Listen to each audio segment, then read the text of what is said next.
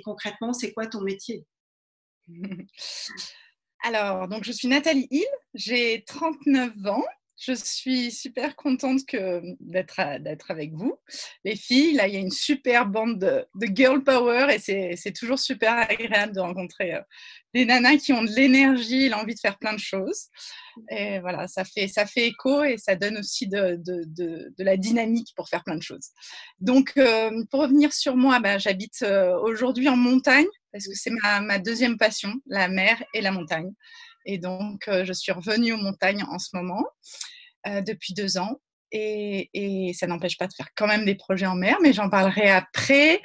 J'ai 39 ans. Et quoi d'autre? Mon métier. Concrètement, ton métier concrètement, ça va être dur en deux mots, mais euh, en gros, je suis, euh, je, suis créatrice euh, d'initiatives féminines pour la planète, on va dire. Alors féminine, j'ai du mal à le dire parce que la plupart du temps, c'est des, initiatives de femmes, mais je ne veux pas exclure les hommes. Alors du coup, et je suis ravie, on a plein de partenaires hommes. Euh, mais il se trouve que euh, souvent, on en reparlera pourquoi euh, c'est des initiatives féminines. D'accord. Donc, donc ton parcours, il commence dès l'enfance. Donc je disais que, parce qu'on a échangé un petit peu avant, donc vraiment ton parcours, il a été guidé par le goût, le goût de l'aventure. Est-ce que tu dirais que c'est quelque chose qui était profondément ancré en toi ou c'est euh, quelque chose qui était insufflé euh, par l'environnement dans lequel tu as évolué, par l'éducation que tu as reçue par tes parents? Bah, c'est un petit peu tout ça, hein, mais c'est un mélange bien sûr. Mais moi, je suis née dans les gorges du Verdon, et, c'est vrai que j'ai repensé tout, tout à l'heure. Les gorges du Verdon, c'est un milieu très fort où les éléments sont très forts. Et dès enfant, en fait, tu as cette sensation d'être à, ta place de petit humain. Et ça, c'est quelque chose qui m'a énormément guidée, c'est-à-dire que dans ma vie, euh, la nature, quand tu t'y confrontes et quand tu vas à sa rencontre, elle te remet à ta place de, petit être humain qui doit respecter la nature. Et pour moi, ça, c'est vraiment l'ordre des choses. Euh, et, si aujourd'hui on, est, on restait à cette place de respect de la nature et, à regarder la nature comme une, grandeur euh, à vénérer presque euh, et à minima à respecter, je crois qu'on n'en serait pas tout à fait au même endroit. voilà, donc c'est moi, ça a été un moteur du coup depuis, euh, depuis enfant. la place de la, nature en tout cas et, ce besoin de s'y reconnecter parce que je, crois qu'aujourd'hui ben, on est beaucoup bah, déracinés et, et, quand, on, quand on retourne à la nature ben, on retrouve sa place, on, arrive à s'ancrer et, voilà, on, fait partie, on ressent sa place dans ce tout qui est grand et qui est, beau. Voilà, c'est ce que m'évoque la nature et les gorges du Verdon où je, suis née. Euh, et, justement, donc petite fille, puisqu'on était à l'enfance, est-ce que tu t'imaginais aujourd'hui euh, euh, développant des projets pour protéger cette nature? Comment tu t'imaginais? Euh, ben, on a parlé aussi, mon deuxième moteur, c'était vraiment la liberté. Et euh, donc, j'ai été éduquée comme ça par mes parents qui étaient un peu des, des, 68 arts, des post-68 arts, et du coup, qui m'ont laissé beaucoup de liberté. Et tu vois, une petite anecdote, euh, quand je partais marcher, en fait, mon père m'emmenait souvent dans la nature, marcher, et, et je me souviens que souvent, je voulais quitter le chemin et je voulais faire mon chemin. Et il me racontait que bah, souvent, on se retrouvait dans des chemins de sangliers à quatre pattes. Et il me dit, bah, je, te laissais, je te laissais y aller parce que c'était ton aventure. Et tu vois, en fait, très vite, bah, euh, j'avais envie de faire mon aventure et, et, de faire mon chemin. Et, et, en fait, et aussi, il y a une autre notion, c'est que l'aventure, euh, c'est pas forcément un truc euh, de dingue. C'est parfois c'est son aventure, c'est juste quitter le petit sentier et aller barouder juste à côté. Et déjà, si tu mets la tête, si tu te mets à quatre pattes et que tu mets à marcher dans les, dans les buissons, je te garantis que c'est l'aventure. donc l'aventure, c'est faire son chemin. Faire son chemin, ouais. Et donc ça, ça forge un caractère aussi où, bah, du coup, tu avances euh, sans le regard de l'autre. En tout cas, tu essayes. Hein. Je ne dis pas que c'est facile et que hum, je, vois des femmes qui sont là. Euh, tu m'as fait un joli portrait euh, qui, décrit euh, une nana qui a l'air de savoir ce qu'elle veut et qui rebondit, etc. Mais, mais voilà, il y, a aussi beaucoup de doutes, beaucoup de questionnements, beaucoup de petits pas. et, juste, voilà, de d'écouter, voilà, écouter, euh, s'écouter soi, et ben c'est pas toujours facile, hein, et donc euh, il y a aussi des échecs, et voilà. Et, oui, mais justement, tu parles de confiance, de portrait où on te décrit comme ayant euh, beaucoup de confiance et avançant comme ça dans l'inconnu, mais c'est ça aussi, avoir confiance, c'est accepter d'avancer dans le doute. Moi, je trouve que ça va avec. Ouais, c'est vrai, c'est beau. Ouais. C'est ça, avoir confiance, c'est accepter le doute.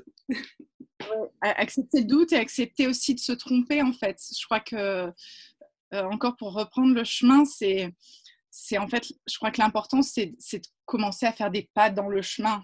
Qui, et après, euh, quitte à s'arrêter, à, à, sortir du chemin à droite, puis sortir du chemin à gauche pour trouver le sien. Mais, mais voilà, donc, enfant, tu es dans les gorges du Verdon, tu, mm. euh, tu fais ton chemin. À 17 ans, tu deviens mannequin. Euh, donc, comment c'est venu à toi? Euh, Donc, le mannequinat, bah, j'ai fait d'une force une faiblesse, c'est-à-dire que bah, jusqu'à 17 ans, j'étais la plus grande de la classe. Et, c'était pas toujours facile, hein, parce qu'autant te dire, euh, quand euh, à 13 ans, j'avais des garçons qui m'arrivaient là et qui venaient euh, me dire bah, je t'aime ou, ou, fais-moi un bisou, j'avais trop honte, je, ne pouvais pas embrasser un garçon qui, qui m'arrivait là. Donc, moi, les garçons, ça arrivait assez tard. et, et donc, voilà, donc j'étais toute maigre, un fil de fer, voilà.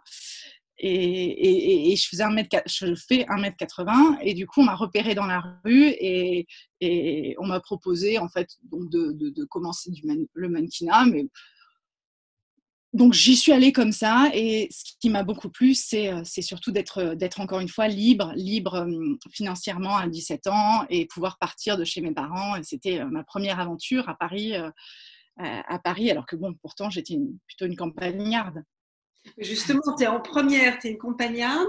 Quelle est la réaction de tes parents quand tu euh, décides de partir à la capitale pour devenir mannequin? C'est euh, euh, particulier, c'est un choix qui fait un peu peur peut-être. Euh, et ben, en fait, ma maman, euh, voilà, comme je te disais, c'est une 68 arbre, donc, euh, donc pas de souci. voilà, c'est une expérience, vas-y. Bon, à 17 ans, j'étais quand même chez une, chez une amie de ma mère à Paris. Elle me louait une chambre, donc j'étais pas toute seule. Mais très vite, après, j'ai pris mon appart. Et, et, mon papa était pas trop d'accord, mais j'ai réussi à le convaincre parce que, parce que justement, je, j'ose. Et ils m'ont aussi appris ça, à, oser, euh, à, oser euh, avoir des arguments. Et, ça, ça, aide après pour monter des projets et essayer de convaincre les, financeurs quand on y croit. Et j'étais tellement motivée par, euh, par cette, ce, pan de liberté, en fait, surtout. Donc, c'est vraiment. Moi, j'étais pas du tout dans l'environnement. Je me disais, je vais voyager dans le monde, je vais faire. Voilà, c'est d'ailleurs ce que j'ai fait. Euh, bon, autant te dire que voilà, prendre l'avion, ça ne me dérangeait pas à l'époque. justement, en fait, euh, le mannequinat, d'ailleurs, il y a un podcast remarquable, en fait, euh, sur le site d'une mannequin, d'une modèle, Héloïse, donc, qui parle de ce milieu en parlant de l'anorexie, euh, du rapport au corps, de cette dépendance, donc, par rapport au regard de l'autre. Comment toi, tu as pu t'épanouir en arrivant, ne connaissant pas la vie, sauf les chemins que tu prenais de côté, tu as pu t'épanouir dans ce milieu sans tomber dans le côté un peu obscur Qu'est-ce qu'il y a eh ben, Paradoxalement, franchement, c'est pas facile comme milieu, hein. c'est vraiment dur. Euh, et, pourtant, pas au niveau des hommes, encore une fois, mais c'est vraiment au niveau de tout le monde, c'est hyper complexe. Hein. tu vois, se retrouver euh, dans des lignes d'attente, euh, dans, dans, le couloir, assise dans le couloir avec que des nanas magnifiques et se dire, mais attends, qu'est-ce que j'ai de plus qu'elle, euh, comment je vais réussir à décrocher le truc? Tu une heure de queue euh, de, derrière 50 nanas. Euh, c'est psychologiquement, et puis en plus, c'est basé juste sur ton, ton physique, donc tu, tu sais pas quoi donc ça, c'était assez dur, mais encore une fois, c'était vraiment moi de me reconnecter à la nature. En fait, je, parfois je craquais, euh, je, prenais un train, je, retournais à Marseille et, là j'arrivais, quelle que soit la, période de l'année, euh, je, disais euh, à ma copine, à mon père ou à mon copain, on va à la mer et et je me baignais quoi. Et, ça, me d'un coup ça me voilà ça me reconnectait ça me donnait une, une claque de nature. C'était c'était merveilleux. Et et puis j'allais dormir dehors aussi en, balade dans les calanques et, et, tout de suite bah, ce contact fort à la nature et eh ben eh ben, ça te ramène à l'essentiel, en fait. C'est quand tu doutes, quand tu es là, et là, c'est vrai, c'est le moment, c'est le, moment présent. Enfin, tu sais, on, on, parle beaucoup de, de, de, de comment ça s'appelle, la, la, méditation. Euh, mm-hmm. en, ce moment, l'éveil, euh, je ne sais plus. Euh, la pleine conscience. Voilà, la pleine conscience, exactement. Ben, c'est ça. Je pense que moi, les, moments où je retournais dans la nature, ça me, ça me faisait ces, ces, ces états de pleine conscience et, et du coup, quand tu reviens à Paris, bah, tu relativises et tu regardes la vie euh, en disant bon ben ouais, c'est pas grave. Et c'est pas grave d'évoluer dans deux milieux complètement différents, la nature, le côté très artificiel, superficiel de, de la mode. Mais c'est hyper important. gères ça?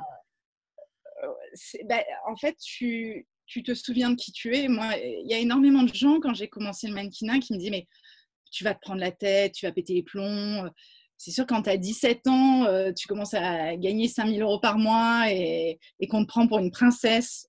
Alors, je dis bien, on te prend pour une princesse. quand tu arrives, voilà, on te fait les ongles, les machins, les trucs. Et, et je veux dire, voilà, après, quand tu vas dans la nature, tu dors dehors, que tu as mal au dos, euh, qu'il y a une petite bête qui te pique, ça te fait mal, bon, bah, tu, voilà, tu dis, ben oui, en fait, je suis fragile, oui, en fait, euh, bah, la, vraie vie, elle est là. Et, et ça, voilà, je trouve que moi, ça m'a permis de garder les pieds sur terre et de, et me souvenir de qui je suis. Et je pense que du coup, je suis restée, euh, euh, humble et, et, et, modeste, je pense. D'accord. euh, oui, c'est bien.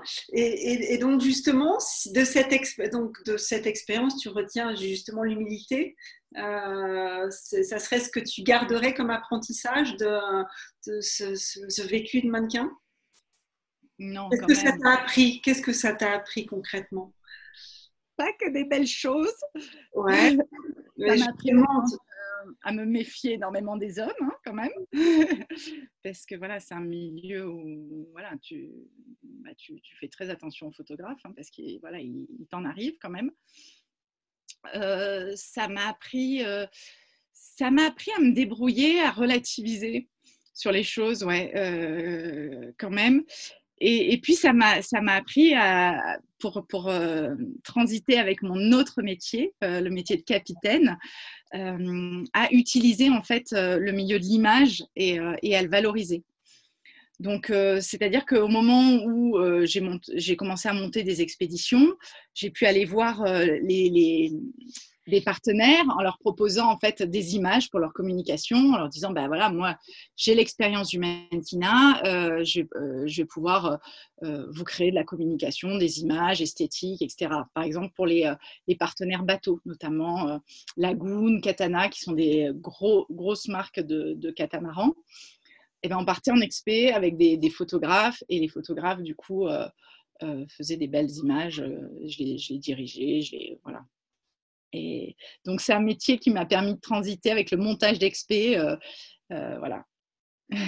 Et, donc là, tu évoques ton métier de, capitaine. Donc, euh, comment la mer, la navigation est, arrivée dans ta vie? Quel a été le déclic? En fait, on a fait, j'ai eu l'opportunité de, avec mon ex-compagnon de faire une, traversée en bateau des Açores à Marseille. Et, en fait, cette traversée, elle a été vraiment une, révélation pour moi. C'est-à-dire que en mer, donc, euh, il n'y a pas de jour, il n'y a pas de nuit, il y a, une petite coque de noix fragile aussi sur une grande masse incroyable. et tu es là sur cette petite coque. Et là, tu, n'as qu'à dire prière, s'il te plaît, laisse-moi passer pour arriver jusqu'à Marseille. Parce qu'au début, la première fois, tu vois, tu vois des vagues énormes en Atlantique. Et, voilà, et, c'est majestueux, c'est impressionnant. J'ai j'ai vomi pendant trois jours. et, donc, autant te dire que, que voilà, c'était pas facile euh, de, prime abord, la mer, mais, mais j'ai retrouvé en fait ce milieu très fort et ce milieu aussi, voilà, qui te remettait à ta place, ce milieu à respecter et à, et à la fois ce milieu de liberté, parce que quelque part, en mer, tu n'as pas les mêmes droits, les mêmes devoirs, la même langue. Euh, pour moi, la mer, c'est comme un autre pays dans le monde. Euh, si tu veux, les marins communiquent entre eux, s'entraident, euh, quelle que soit leur nationalité. Et, du coup, c'est un autre monde. Il n'y a pas de langue, du coup, c'est l'anglais, hein, mais il n'y a pas de, pays matérialisé, si tu veux, mais c'est une vraie culture, en fait. C'est hyper riche et c'est vraiment merveilleux. Et donc, euh, cette liberté de ne pas avoir de feu rouge, de, de, jour, de nuit, tu vis au rythme de la mer, euh, au rythme des quarts en fait, et au rythme des besoins de ton bateau aussi. Donc tu écoutes le bateau, tu observes les éléments, tu, tu, tu ressens la mer, et en fait, euh, tu as tous les sens en éveil. Et ça, ça encore, c'est la vraie vie, avoir tous les sens en éveil pour moi. Donc, tu fais cette, cette traversée. Et, euh, et, après, en fait, tu as d'autres expériences de la mer avant de, de passer ton, ton, brevet euh, de capitaine de sang ou, euh, euh, à l'arrivée, je me dis, bah, waouh. Puis après, bah, tu sais ce que c'est, la vie fait que bah, je, suis retournée bosser, j'ai fait d'autres trucs. Et puis, et puis du coup, j'ai pris une année sabbatique avec mon compagnon donc de l'époque et, et on est parti en Nouvelle-Calédonie. Et, là-bas, on s'est dit, mais c'est l'endroit où habiter sur un bateau. Et, on s'est acheté une petite coque de noix de 8 mètres 30. Donc, je ne pouvais pas me mettre debout euh, dans le bateau. Et, euh, et là, c'est vrai que ça n'a pas été euh, toujours la liberté, toujours facile. Hein. Enfin, voilà, c'est important aussi dans le parcours de, dire aussi que c'est pas tous les jours évident parce que hum, bah, on n'avait pas de sous, on, partait, enfin, on était vraiment parti à l'arrache euh, et on n'avait pas de matériel. Donc, le, bateau, bah, on a appris un peu à l'estime et tout. Enfin, il nous arrivait plein d'aventures. Mais, euh, mais, mais, voilà, une fois qu'on les surmonte, euh, voilà, on s'est régalé. Et surtout, c'est là-bas, en Nouvelle-Calédonie, que j'ai découvert tous ces gens qui, qui ont fait le, tour du monde euh, en bateau et qui sont arrivés là-bas en bateau et du coup qui m'ont enseigné euh, euh, bah, cette culture en fait du bateau qui, est merveilleuse. Ils ont, ils ont ce truc de dire ben, je t'aide toi, mais je sais que toi, tu aideras quelqu'un d'autre. Et en fait, du coup, ils attendent jamais de l'aide. Par contre, ils, la donnent parce qu'ils savent que de toute façon, ils seront aidés aussi par quelqu'un d'autre. Et tu vois, c'est un, truc de solidarité. Si, si, si on l'avait sur Terre, ce serait incroyable. Oui, complètement. Mais parce qu'on est, on est aussi beaucoup plus proche de, bah, de la mort ou de, du risque. Donc, euh, euh, et puis, on n'est pas beaucoup, tu vois. Euh, en Nouvelle-Calédonie, on était au mouillage. et quand il y avait un bateau qui arrivait, j'étais hyper heureux. Je me disais, ah, enfin, on va voir des gens. Et tu vois, on, avait, on allait directement les voir, on passait la soirée avec eux, c'était la fête, tu vois, alors qu'on ne les connaissait pas. Et, pourtant, euh, qu'est-ce qui avait motivé en fait la Nouvelle-Calédonie? Il y avait quelque chose en particulier là-bas ou c'était euh, le bout, le bout du monde? Non, on avait pris un, euh, on avait pris un billet tour du monde avec des stops et en fait la Nouvelle-Calédonie était le, premier arrêt et, voilà. Et du coup, on est resté un an là-bas et on est quand même revenu. Qu'est-ce qui fait que quand on est jeune, beau, sur un bateau, on revient en métropole? Qu'est-ce qui motive ça? Eh bien, parce qu'en Nouvelle-Calédonie, j'avais vraiment l'impression d'être euh, arrivée au paradis, d'être euh, sur un nuage, euh, mais j'avais envie encore de me confronter à la terre, à la réalité. Et, du coup, j'ai eu envie de rentrer ouais, pour, parce que c'était trop le paradis là-bas. Et, ouais, les... et j'avais envie aussi de, de partage, d'utiliser en fait le bateau, ce moyen que, que j'avais trouvé, ce moyen, cette micro-société, ce, euh, d'utiliser la mer comme moyen de partage pour sensibiliser à la, nature. Ça a commencé un petit peu là. Me dire, mais si tout le monde vivait comme sur un bateau, en fait, sur un bateau, on est pratiquement autonome. Et ce qui est incroyable, c'est que tu, calcules toute ton énergie. En fait, nous, on vivait grâce à un panneau solaire. Donc, on faisait hyper gaffe. Bah, par moment, bah, on, était, euh, on était à la lanterne, à la bougie parce qu'on n'avait plus d'énergie. Euh, tu, fais attention à tout, tu fais attention à l'eau, l'eau devient un bien précieux, donc tu, fais la vaisselle avec un tout petit filet d'eau, tu vois, et tout, tout est en fait euh, sur l'essentiel. Et je me suis dit, mais c'est un moyen énorme, génial, de, montrer aux gens qu'on a besoin de peu et que, euh, et que du coup, en, voilà, en, bateau, euh, bah, c'est à l'image de, la Terre où, les choses sont limitées tout est limité. Euh, et, voilà. Et du coup, je suis rentrée en métropole en me disant euh, voilà, j'ai envie de passer mes brevets et j'ai envie de, partager cet univers incroyable qui apprend d'une part à être petit, euh, d'être humble face à la nature et aux éléments, et d'autre part à vivre simplement. Donc, tu passes ton brevet, tu reprends des études aussi, tu reprends. Alors, voilà, j'ai monté mon association, je passe mes brevets, je monte mon association je monte mon association. Pourquoi? Parce que. Ah, euh, le nom de ton association. Donc, le nom de mon association, ça s'appelle Expé2M et euh, ça veut dire expédition en mer et en montagne.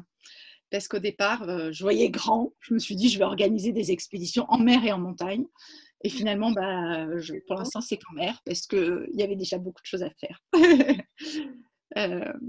Voilà. tu montes ton association, donc avec SP2M, donc qui est une organisation qui organise des expéditions donc à but euh, scientifique, éducatif et autres.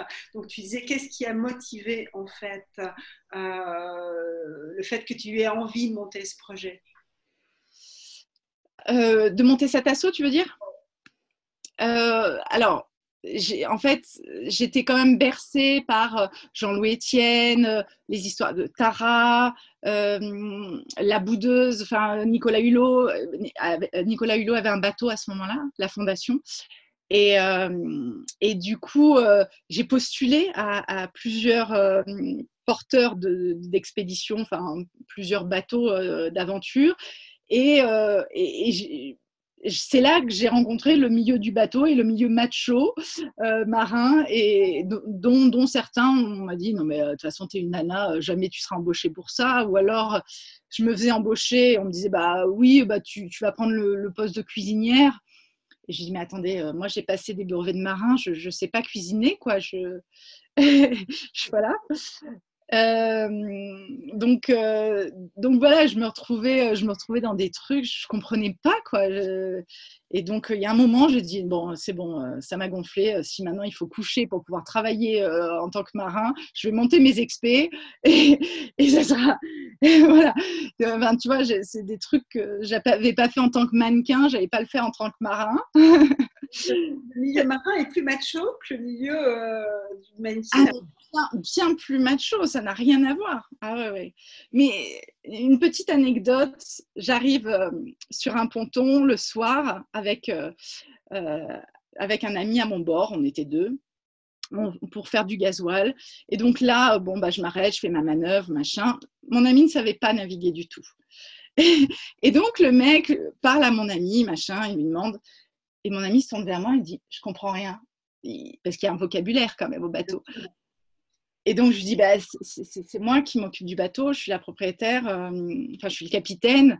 Et, et, le mec a continué à parler à mon ami. Et donc, après, bah, il se tournait vers moi pour avoir la réponse. Mon ami, il ne comprenait pas.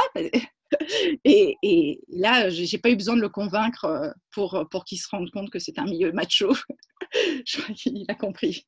Donc, c'est en réaction que tu euh, montes SP2M euh, voilà, il y a une envie d'autonomie, bien sûr, parce que je suis quand même très indépendante, mais, mais oui, il y a, surtout ça, en fait, ce, truc de se dire, mais c'est, incroyable ce, milieu, et, et ben, je vais, oui, je vais leur montrer que ben, une nana peut faire ses projets, peut gérer un bateau et euh, peut réaliser ses rêves aussi au passage. Et, euh, oui, c'est un pied de nez euh, à, à tous ces machos. Macho. Donc, SPDM, donc tu as les premières expériences? Et puis dans SP2M, va accueillir le projet Orship Sisters. Donc, tu vas. Est-ce que tu peux présenter le projet? Parce que certains le, le connaissent, d'autres pas, et nous faire un feedback un retour de cette première année. Alors, Earthship Sisters, déjà pour, pour euh, remettre le lien avec Déborah, euh, donc on est toutes les deux, on, s'est rencontrées parce qu'on partait toutes les deux en expédition féminine scientifique. Euh, donc j'avais monté précédemment une expédition scientifique féminine en Méditerranée euh, parce que le milieu scientifique c'est aussi un milieu avec le, plafond de verre, des voilà pas mal de, soucis euh, pour laisser la place aux femmes. Et, et du coup avec Déborah on s'est vraiment retrouvés au niveau des valeurs et elle, elle partait pour une expédition qui s'appelait Homeward Bound. Et quand on est rentré, chacune de nos expés, on s'est dit, mais faut qu'on se voit et, qu'on discute de tout ça. Et, et c'est vrai qu'on on s'est retrouvés dans, dans l'enthousiasme, l'envie de, de, créer des choses, de faire des choses à la fois pour les femmes et pour l'environnement. C'était vraiment ça qui nous, qui nous rejoignait.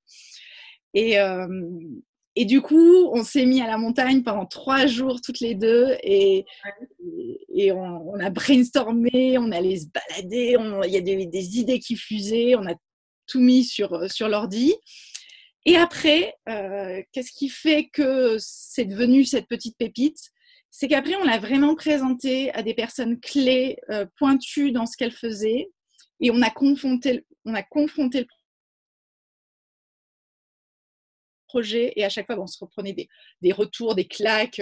Je me souviens de Déborah, c'était son, premier projet euh, un peu émotionnel, on va dire, où elle mettait, c'est son premier bébé, et du coup, elle, sortait du rendez-vous, elle était désespérée. Je disais, mais c'est pas grave, ça va nous faire avancer. Et, euh, ce qui était assez génial, c'est qu'on ne perdait jamais le moral euh, dans les mêmes situations. Donc, on a pu toujours se remonter. donc, ça, c'était super. Donc, ça, c'est pour l'aspect interne. Et pour l'aspect externe, en fait, donc le projet, c'était, euh, on est parti du postulat que souvent bah, les femmes euh, avaient envie de, faire quelque chose pour l'environnement, avaient souvent des idées, mais se disaient oh bah j'ai pas le temps, j'ai des enfants, oh je, je suis pas capable, oh je trouverai jamais assez d'argent, oh, euh, oh je suis toute seule dans mon coin. Et donc, l'idée, c'était de les regrouper, ces femmes-là, et de se dire, allez, en neuf mois, on vous accompagne, on vous coach, d'une part pour vous révéler, euh, ensuite pour vous connecter, et, et, puis, euh, et puis ensuite pour agir ensemble et mettre en place vos projets professionnels pour la planète. Donc, euh, donc ça a super bien marché.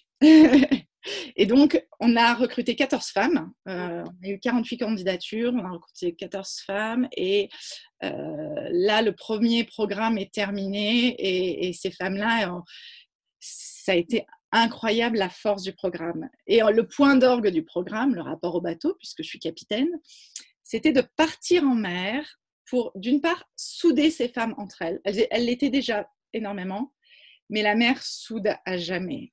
Et ça, elles peuvent, elles peuvent vous, vous, vous raconter ça. Je pense que ça sera une navigation dont elles se souviendront toute leur vie. Ouais. Euh, va y avoir un film qui sort euh, bientôt qui, qui s'appelle euh, Le chant des cachalots, euh, qui, qui, témoigne de tout ça. C'est assez fort. Et donc, donc, ces femmes-là, elles ont été soudées par la navigation. Et la chose d'après qui était semer l'envie d'agir. C'est-à-dire qu'on est parti en bateau et à chaque escale, en gros, on emmenait le, public avec nous pour dire allez, on, on, va faire quelque chose, on se mobilise et on s'engage. Et, et c'était pas et notre idée avec Déborah, c'est toujours d'être dans l'enthousiasme et le côté positif plutôt que le côté moralisateur. Ah oui, il faut faire ça, il faut faire ça. Non, c'est vraiment donner envie, semer l'envie d'agir. Et, ça, c'est vrai qu'on aime bien cette phrase parce que ça, montre notre, notre, notre froid et notre, notre enthousiasme, notre motivation. En effet, vous étiez bien trouvé, mais donc ces projets en fait nécessitent des capitaux, de l'argent. Donc comment on trouve de l'argent? Euh, parce que là c'est du rêve, mais euh, euh, ton, ton, job a été aussi d'aller chercher de l'argent. Oui, alors eh ben c'est jamais facile d'aller chercher de l'argent. voilà, c'est jamais facile. Il y a toujours des sueurs froides, etc. Et, euh, mais euh, voilà, des moments de, encore de doute, de, de, flip. Mais, mais, en fait, quand on y croit, je crois que quand on y croit, on peut, retourner le monde et, euh, et, les choses. Ou quand on est à sa place aussi, quand on, quand on est vraiment dans son projet. Et je crois que à force d'en parler autour, d'y croire, de se dire, de, se dire, ben, voilà, c'est un beau projet. Et ben les gens qui n'ont même parfois pas les postes pour, trouve la personne qui va pouvoir nous aider, trouve euh, le contact. Euh, ah, mais attends, mais je connais le directeur marketing de telle boîte, tu peux peut-être le contacter. Voilà, et, et, et, du coup, bah, c'est à force d'en de, d'en parler, de, voilà, d'y croire et de, bosser, on a réussi à, financer le truc pour, pour, voilà, on a déplacé des montagnes. Et justement, de cette expérience, parce que les, les, premières expéditions de SP2M avant Sister, qu'est-ce qui fait, à ton avis, qu'à un moment, ton, le, futur partenaire, il bascule dans OK Banco, on vous suit euh, C'est quoi, selon toi, le, truc où tu dis, euh, ça y est, il va. Bah, D'une part, c'est euh, de se dire, c'est de lui dire, bah, de toute façon, moi j'y vais avec ou sans toi, je vais y aller. Et il y a un moment, c'est aussi lui, montrer, en fait, lui montrer, ah bah regarde, ah bah là, on est là. Ah bah oui, mais on est aussi là, dans, dans, on est dans tel magazine, on est dans telle conférence. On est... Ah oui, t'as vu, on, on, on, parle de nous là. Et du coup, de se recroiser par des personnes, d'autres personnes, enfin, il y a du réseau aussi. Mais en fait, de faire parler de nous, je ne sais pas réellement. Je crois d'être convaincue. Tu as toujours trouvé le financement de tes projets? Oui. oui, je, c'est dur de savoir. Euh, oui, après, après bien. Alors, je dois te dire, il faut, relativiser aussi. On fait, on fait toujours au minimum, c'est-à-dire que sur toutes les premières années de projet, il y a un nombre de bénévoles incroyable. Et en fait, euh, euh, un maximum de choses, on le négocie en nature. C'est-à-dire sur des partenaires. Tu vois, c'est incroyable. Cette année, on avait euh, sept coachs euh, et elles étaient toutes bénévoles. Et, donc, toutes ces femmes, elles se sont investies parce qu'elles croyaient dans le projet et parce que, parce que ça, touchait leur trip, à leurs valeurs. Et, du coup, je te parle de ça, mais derrière, il y a, y a l'association XP2M, il y a, y a évidemment le, bureau qui est bénévole. La, présidente et la, trésorière, ça fait cinq ans qu'elles me suivent et donc sur plusieurs projets, elles sont là. Ah, c'est des nanas incroyables aussi. Et c'est vrai que et pour le coup, elles sont pas sur le devant de la scène. Et, voilà, je les remercie énormément. voilà. Justement, un projet, c'est savoir s'entourer. Euh, qu'est-ce que à quoi tu vas être sensible, à quoi tu vas être attentive, euh, parce que vous allez chercher des bénévoles, mais aussi des experts, parce que tu me disais, je suis une généraliste, je faire, euh, voilà, j'ai une vision globale. Donc, à quoi tu es attentive quand tu vas aller chercher ceux qui vont t'accompagner? Je pense que quand on contacte des experts ou des gens pour avoir leurs compétences, leur savoir, bah déjà, il faut être hyper enthousiaste. Euh, et ça leur donne envie de participer euh, quand on est motivé, enthousiaste, positif. Euh, voilà. Après, tu, pardon, j'ai oublié la question. Les experts. tu dois être attentif quand tu sélectionnes les gens qui vont t'entourer. Ah oui, l'important aussi, c'est qu'ils se fassent plaisir. Sinon, c'est hyper important, nous, dans tous nos partenaires. Euh, d'ailleurs, du coup, je les appelle souvent des partenaires et pas des bénévoles. Euh, tu vois, les coachs, par exemple, c'est hyper important pour moi de définir pourquoi elles étaient là, euh, qu'est-ce qu'on pouvait leur apporter, surtout leur renvoyer la balle pour que la relation continue et, euh, et qu'elles ne se sentent pas frustrées, parce que c'est ça les dangers du bénévolat aussi. C'est euh, que les gens donnent, donnent, et puis qu'après ils se sentent frustrés. Donc c'est hyper important qu'ils s'y retrouvent. Et souvent, les gens, au départ, ils ne savent pas pourquoi ils sont là, en fait. Ils ont juste envie de participer, mais, mais après, vu qu'en fait, on a, au, bout d'un moment, on n'a pas le temps dans le projet, en fait, de prendre soin c'est sûr, il, faudrait dans l'absolu prendre soin de chaque bénévole, mais, mais ça c'est hyper dur. Donc, euh, donc du coup, ben, euh, ben, voilà, essayer de savoir euh, ce qu'on peut faire pour eux. Et, et là, quand tu arrives à renvoyer l'ascenseur, c'est génial parce que du coup, c'est du super partage. Complètement. Bon, mmh. ceci dit, super partage. tu quittes l'aventure Archip Sister.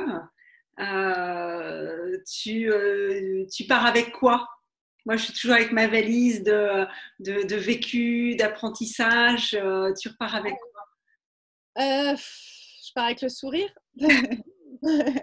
je pars avec, euh, avec le sourire de ces femmes aussi. Moi, c'est ce qui m'a le plus nourri, en fait. C'est le, c'est ces femmes qui nous ont dit que vraiment ça leur avait apporté.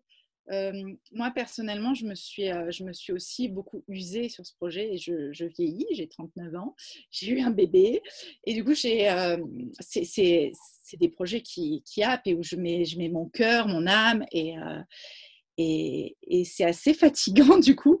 Mais bref, je pars avec le fait que tout est possible mais je pars du projet parce que j'ai vraiment envie de relocaliser mon activité dans le 05. J'ai envie, enfin, je crois que le confinement nous l'a appris. Je, le disais avant, mais j'ai envie de ralentir, d'avoir le temps de regarder la vie. Et, euh, et, regarder la vie, ça veut dire euh, avoir le temps de dire oh, Waouh, cette aventure, elle est géniale. Et Earthship Sisters, j'étais tellement dedans, j'avais même plus le temps de lever la tête et de dire oh, génial ce que je vis. Non, j'étais la tête dedans.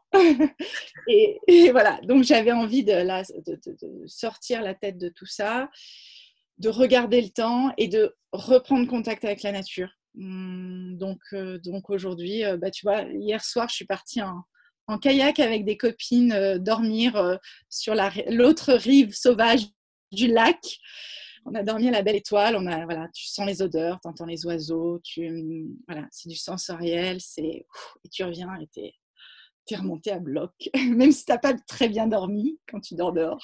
Ça ne se voit pas.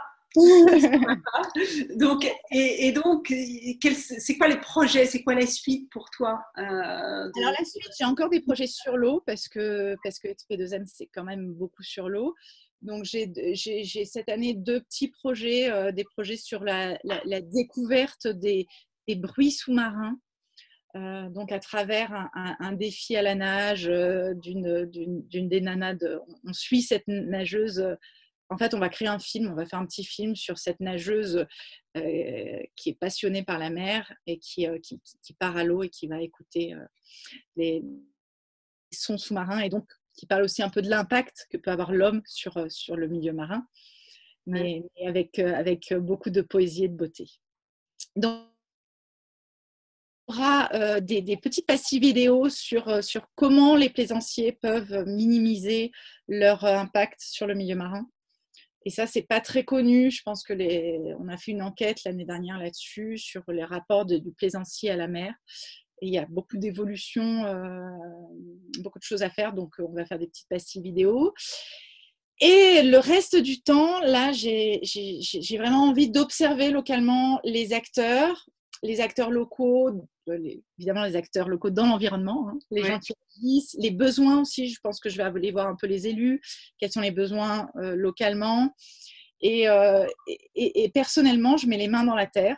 Je, C'est-à-dire que je, coopère avec, avec la terre pour, euh, pour essayer de faire naître des fruits et des légumes, ce qui est assez nouveau pour moi. Donc, euh, j'ai mon jardin et, je me régale à, me, à créer du vivant. Et, et encore une fois, je trouve ça, quand on voit l'énergie qu'on met pour avoir une tomate, eh ben, on se rend compte qu'il ne faut pas gaspiller la nourriture.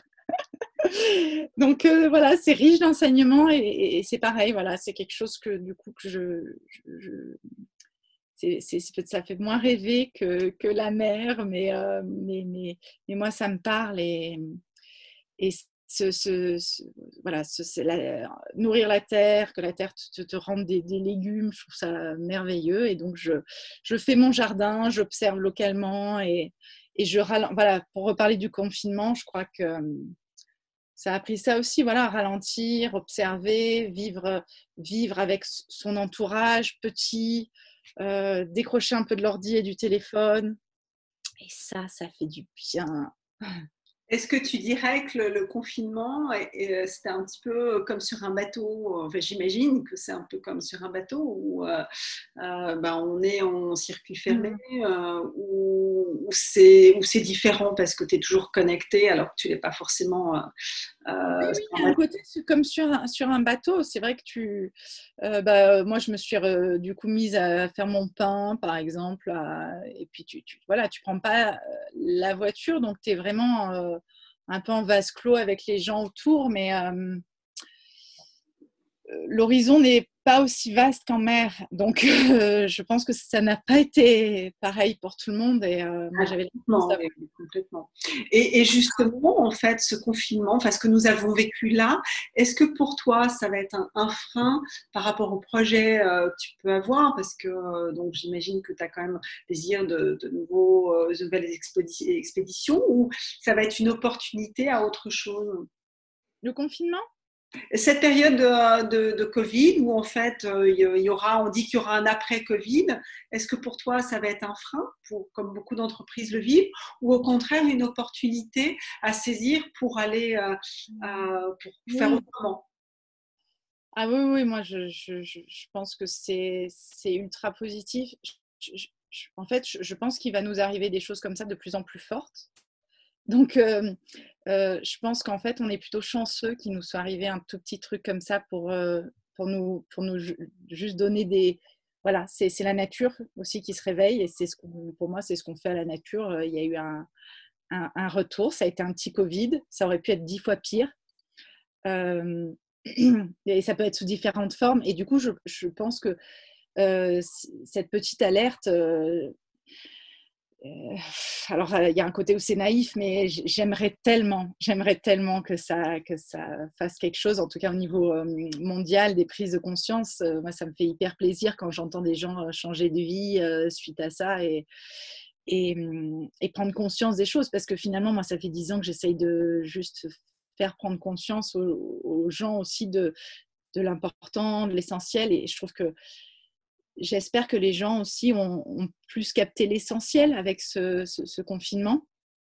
Et voilà, l'important, l'importance du petit, des petits bonheurs, des, petites choses. Parce que justement, vu qu'on était euh, recentré sur, euh, sur soi et sur, enfin, sur son petit environnement, je pense que du coup, tu peux, tu peux regarder et, redonner du sacré bah, à la relation proche, à, euh, peut-être euh, les trois euh, trucs d'herbe dans ton jardin et les regarder différemment.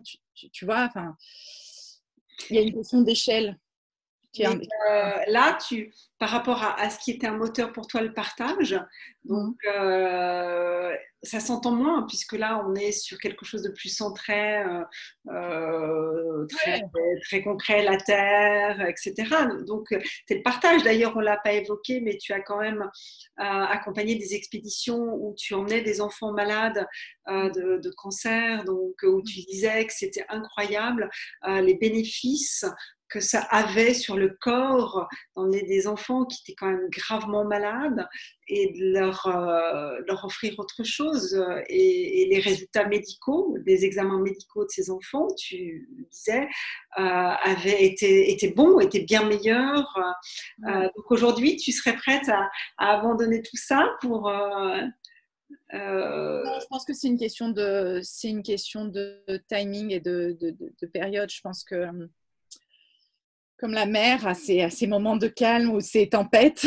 Euh, je, crois qu'il y a des moments de besoin de, bah, se recentrer euh, euh, sur, du petit sur, ou sur soi pour, ensuite retourner vers l'extérieur. Et moi, j'ai toujours été un peu comme ça, dans ce rythme différent d'aller vers l'intérieur et vers l'extérieur. Et, du coup, ouais, mais le partage est absolument capital pour moi. Et je sais que dans le 05, enfin dans les Hautes-Alpes où j'habite, ça va être encore des projets associatifs et encore des projets de partage. D'ailleurs, voilà, s'il y a des gens dans le 05 qui ont envie de monter des projets environnementaux liés avec bah, voilà, soit les enfants, soit voilà, moi je, suis, je, suis, je suis hyper partante pour tout ça. Donc, euh, donc, euh, donc, bien sûr, ça sera vers le partage. D'ailleurs, c'est dans ta signature, il y a dans la signature sur tes mails, donc il y a plusieurs mots qui, sont exploration, navigation, nature, culture, tout ça on entend, partage, rencontre, sensibilisation. On a peu parlé de la science, qui est un mot que tu... Dans quel rapport tu as à la science? Euh, je pense que c'est capital. En fait, euh, pour moi, la science, c'est euh, l'innovation aussi, c'est le biomimétisme, c'est c'est l'apprentissage. moi, c'est mon autre moteur, apprendre. Et, et c'est grâce aussi aux scientifiques que j'ai pu aussi sensibiliser, parce que souvent ils restent pas mal dans leur coin aussi. et et donc la science, euh, voilà, c'est un monde euh, merveilleux que je, que je côtoie du coup euh, beaucoup et, qui me permet de, de grandir, d'apprendre et de et bah, d'une part de savoir pourquoi je fais ça aussi parce que du coup c'est voilà c'est un, un, monde incroyable et je sais pas trop comment le dire mais ouais ça me donne envie encore plus de partager quoi quand on, entend les scientifiques et du coup et, même voilà, que ce soit dans le, dans le jardinage, au niveau de la mer, euh, c'est voilà, c'est hyper intéressant et c'est un moteur pour moi d'apprendre et du coup de, de, partager ensuite. Et il y a un autre mot qui, euh, qui, est dans ta signature, qui est histoire. Donc, euh, il, évoque quoi? Alors, l'histoire, c'est en fait. C'est pour moi la Méditerranée, au-delà d'être euh, la mer, c'est euh, notre histoire en fait. Et, euh, et avant d'être d'être marseillais ou d'être niçois, on est, on est méditerranéen. Et pour moi, notre culture aujourd'hui du sud, du bord de la Méditerranée, elle est, elle est liée à la mer en fait. Elle est liée à ce que la mer nous a amené. Elle est liée à, euh, à la mythologie aussi, à, toutes les histoires et à, euh, tu vois, à tous les marins qui ont ramené des choses. Enfin, on a été aussi ce, que, ce que les marins ont ramené. Et, euh, et donc, si on, repense à ça, ben, je, trouve que déjà, ben, on respecte beaucoup plus la mer parce que c'est notre culture. Euh, on respecte l'autre, l'autre qui vient aussi de la mer, donc l'autre qui est différent. Euh, et Marseille, je crois que voilà, euh, on est au Curiosity Club de Marseille. Marseille est merveilleuse pour ça parce que elle a une histoire incroyable et, et, et on est tous très différents et on est tous euh, un melting pot, c'est un, condensé de vie, Marseille. Et, et, voilà, et, pour moi, euh, l'histoire de la Méditerranée, l'histoire de Marseille, tout ça, c'est lié et, du coup, ça me touche en fait. Et, j'ai pas mal à une époque euh, bah, lu, tu vois, Ulysse, ou était avec des, historiens sur des histoires donc, de, de, pêcheurs, de la construction de Marseille, de, de tout ça. Et c'est et je crois que la poésie de, notre culture, euh, c'est aussi, aussi un moyen de, sensibiliser bah, à, l'importance de la mer et à l'importance de la nature. Donc, euh, on arrive au, terme de, notre, euh, notre rencontre. donc, si tu avais, est-ce que tu as une devise, un mantra que tu voudrais partager avec nous parce que cette énergie, elle est, euh, elle est communicative. on aimerait, on aimerait la capter. Euh, c'est quoi ton truc? Bah, il y, y, en a un qui, bah, c'est toujours, bah, ensemble on est plus fort. Il y a, a, moi, j'aurais tendance à dire oui, oui. j'ai envie de dire, allez-y les filles, foncez. Alors je dis les filles, mais il y a peut-être des hommes. il y a des hommes qui nous écoutent. Je dirais, allez les filles, foncez aussi. à toi. Euh, donc c'est aussi un conseil alors. Oui, bah du coup, oui, c'est euh, un conseil. foncer, c'est même si c'est en fait foncer dans le sens où même si c'est pas son chemin, c'est pas grave, ça sera une aventure incroyable. De... Et d'ailleurs, tu parles d'aventure. Il y a un aventurier que, que tout le monde connaît qui s'appelle Mike Horn qui dit en fait, pour euh, se lancer dans un projet, il faut 5% des, réponses, enfin 5% des, des, réponses suffisent. Les 95 autres arrivent, viennent en faisant. Qu'est-ce que tu es d'accord avec ça? Ah, bah oui, oui. Oui, oui, bah oui, oui, c'est génial. Le, chemin il se construit au fur et à mesure, et je crois que c'est génial de, rester ouvert aussi à, On parlait de l'écoute, tu vois, tout à l'heure euh, ensemble, et je crois de rester ouvert au regard de l'autre. Et, pour moi, le regard de l'autre, il est euh, capital dans chaque projet parce que c'est il, enrichit le projet. Et, et, voilà, 95%, il dit c'est énorme. C'est énorme. Mais, voilà, en discutant avec l'autre, tu fais ah ouais, mais voilà, et, et en fait, ce projet, il est encore plus beau quand tu, discutes avec l'autre et, puis il, met un peu de lui aussi dans son projet, dans, ton projet. Et du coup, euh, Oui, et puis en plus, euh, pourquoi j'amène ça? Parce que j'ai souvenir quand même, parce que moi j'étais à l'arrivée euh, donc du projet Airship Sisters en Cassie, c'est là où je t'ai vu pour la première fois. Et, et, en fait, vous avez quand même essuyé pas mal de galères, donc pas mal d'imprévus. Donc c'est aussi savoir improviser euh, constamment face à, l'imprévu, euh, face aux, choses qu'on n'a pas imaginées, un peu ce qui nous se passe aujourd'hui. Donc, euh, c'est une, force de savoir faire ça. Voilà, le de vie, c'est ce qui ne te tue pas te rend plus fort. Alors, qui me, moi, qui, me, qui est un peu dur, mais moi, qui me, qui me suit beaucoup, celle-là. C'est-à-dire, voilà, dans des moments de, de, où ça va pas du tout, tu dis, bon, ben, c'est là, ça va rebondir à un moment. Hein. Et en fait, euh, bah, c'est ce que m'a appris le mannequinat, paradoxalement, c'est l'adaptabilité. Euh, ah, c'est drôle. Ouais, parce que le mannequinat, il y avait tellement des, rebonds, mais incroyables en permanence que du coup, euh, bah, tu t'adaptes et c'est comme ça. Et, Un rebond, pour euh, ceux qui ne connaissent pas l'univers du, du mannequinat, c'est quoi un rebond dans le mannequinat? Eh ben, Par exemple, euh, après le 11 septembre, euh, je suis en Afrique du Sud, je suis choisie parmi 200 femmes pour faire la pub AXA, AXA Assurance je, commence la pub, 40 un tournage de 40 personnes, je, joue la maman, j'ai des faux enfants, j'ai un faux mari. On commence les premières scènes jusqu'à midi, bon, maquillage, je te passe les détails, j'étais là depuis 6 heures du mat. Et à midi, ils envoient les premiers rushs à AXA Allemagne, le siège de AXA Monde. Et, euh, et, là, ils nous renvoient 11 septembre. C'était euh, genre en, décembre, je crois, euh, de la même année. Elle ressemble trop à une talibane. Euh, faut, faut, faut, refaire le casting. Voilà. Donc, à 14 heures, j'étais sur la plage. J'avais gagné mon salaire. Et eux, ils étaient grave en galère parce que du coup, il fallait qu'ils trouvent une blonde parce que moi, je faisais trop talibane. Ah voilà, par exemple, le style de rebond pour l'anecdote. Donc, il t'a accompagné euh, tout le temps, cette adaptabilité.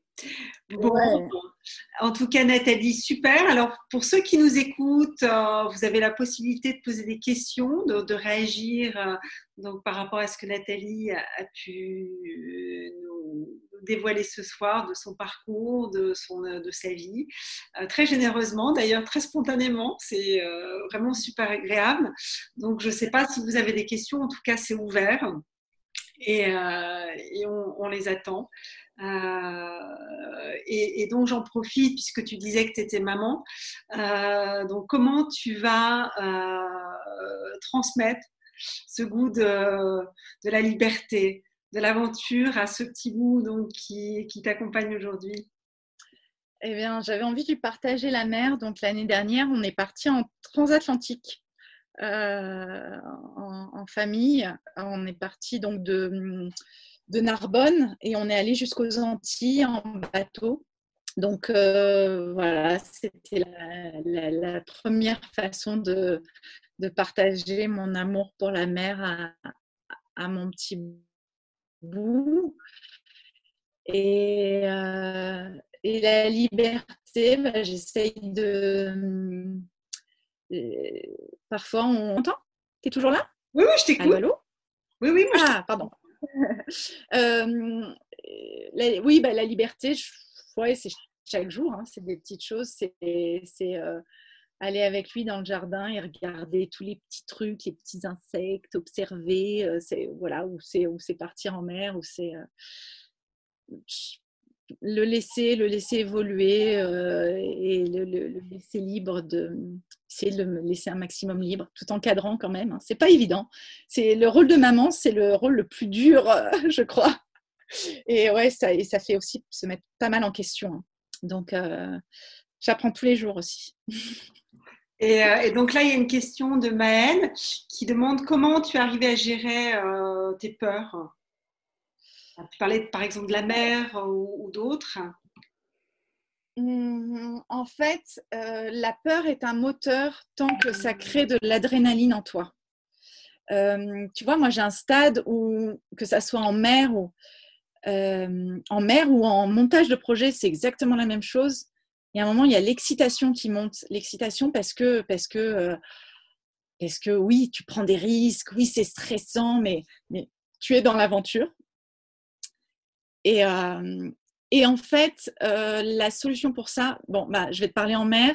En mer, c'est c'est l'acuité, du coup, avoir vraiment les sens en éveil et être vraiment là dans l'instant présent et, et être connecté en fait, euh, être dans l'observation et, connecté, et c'est génial. Cette, présence au moment et aux éléments est, absolument euh, génial. J'adore les tempêtes. Et, la peur par rapport au projet, euh, c'est une excitation, c'est un challenge, et tant que ça reste dans le challenge et en fait, tu te dis, bah, finalement, j'ai peur de quoi, Qu'est-ce que je, risque? Bon, bah, je risque de ne pas être financé. Bon, eh ben, comment je peux faire sans être financé Ah, bah, si je prends ça, euh, si je demande ce partenariat en nature, déjà, c'est. Euh, euh, partenariat en nature, ça peut être le bateau, ça peut être l'équipement, ça peut être plein de choses. Les scientifiques, bénévoles, les coachs, bénévoles. Euh, le site web, merci Vanina, bénévole. Euh, donc, euh, voilà. Et donc, après les peurs, du coup, tu les diminues aussi. Les finances, c'est souvent le financement du projet, en tout cas pour moi. Et donc, j'ai appris à avoir moins peur aussi en me disant, attends, de combien réellement tu as besoin et est-ce que tu peux vivre avec ça? Bah, Quand tu limites aussi tes besoins, tu réduis euh, ton rythme de vie, et ben tu dis bon bah c'est bon, c'est pas grave, c'est pas grave, et le reste ça sera, ça sera du bonus. Donc, tu es plus conscience financière. Donc, et là, il y a une autre question d'une maman. Comment tu t'organises pour quitter la maison quand tu pars en mer, en expé? Euh, bah, Quand tu as un petit garçon, en plus il est tout petit, il a deux ans et demi, c'est du cas. Alors, vas-y, répète, pardon. Comment tu t'organises pour quitter la maison quand tu pars en mer, en expé, quand tu as des enfants? Enfin, toi, tu as un petit garçon de deux ans et demi, Lucas. Eh ben, je partais beaucoup avant et j'avoue que j'ai plus envie de partir. C'est aussi pour ça que j'arrête Orship Sisters. Euh, j'ai plus envie de partir et j'ai envie de l'emmener en navigation. Et c'est pour ça que j'ai monté un projet de transatlantique et je suis partie avec lui. Et donc, c'est aussi pour ça que j'ai envie de, de, local. Je pense que voilà, la vie d'une femme, on a, on a des rythmes euh, et, je pense voilà, il faut écouter ces rythmes aussi. Moi, j'avais, j'avais la bougeotte et, euh, aujourd'hui, euh, Lucas fait partie de mon ancrage. ce que je comprends, et d'ailleurs, quand tu es parti pour Urship, il avait, Sister, il avait un an donc, euh, puis tu es partie, puis vous avez été très prise parce qu'il y avait plein de rendez-vous sur Paris. Enfin, c'était le lancement du projet, c'était très chronophage. Donc euh, là, tu partais, vous êtes parti finalement mer que 15 jours, mais ça a été beaucoup de disponibilité aussi pour le. Je l'ai pas vu pendant trois semaines. Hein. Oui. Du coup, et, euh, et c'est vrai que ça change tellement à cette période-là. Moi, après, c'est mon choix. Après, je respecte tout à fait les mamans qui ont besoin de partir et qui partent. Je crois que l'important, c'est pas la quantité, c'est la qualité de la relation. Euh, mais moi, je, c'était trop dur. Après, de, je partais beaucoup et c'était trop dur. Donc, c'est aussi pour ça que j'ai envie de, de local. Mm. Donc là, tu as une, question aussi de Janine qui demande sur quel type de bateau tu étais capitaine hein, des voiliers, des bateaux à moteur, quelle taille euh, et quelle formation? Alors, je suis capitaine de sang voile, donc c'est une option en plus du capitaine de sang. J'ai fait capitaine de sang, c'est le plus petit diplôme de marine marchande. Euh, pourquoi? Je me suis posé la question et je me suis dit, mais j'ai pas envie d'être capitaine de super tanker.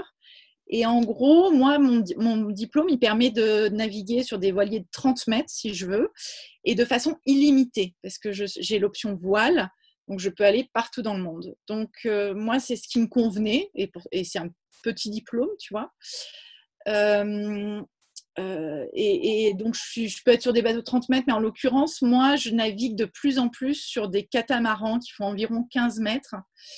Pourquoi? Parce que le catamaran, c'est une super plateforme pour... Euh, déjà, je peux manœuvrer toute seule. Donc, je peux emmener des gens qui ne savent pas naviguer. Et ça, c'est génial. Euh, pour, le partage, justement. Et, et c'est une super plateforme aussi pour emmener plein de matos. Le catamaran, il y a un espace dingue. Donc, pour emmener du matos scientifique, pour emmener du matos, là, sur Ship Sisters, on avait un barda de dingue. Euh, plein, de, plein de matos pour, euh, pour la sensibilisation, pour, euh, pour notre communication. Et donc le kata, c'est ce qu'il faut. quoi. Bon, écoute Nathalie, on arrive au terme de, de notre entretien. Je te remercie, c'est un plaisir et j'espère que ceux qui nous ont écoutés se sont régalés comme moi. j'espère que personnellement, on se croisera très vite.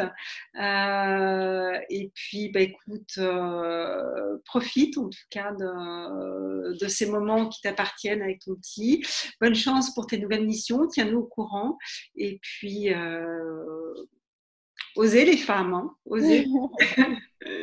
Merci à toi en tout cas, Nathalie. Merci à vous. Continuez les, les curiosités de Marseille. c'est super. Au revoir à toutes. Merci. À une prochaine. Merci à tous. Au revoir.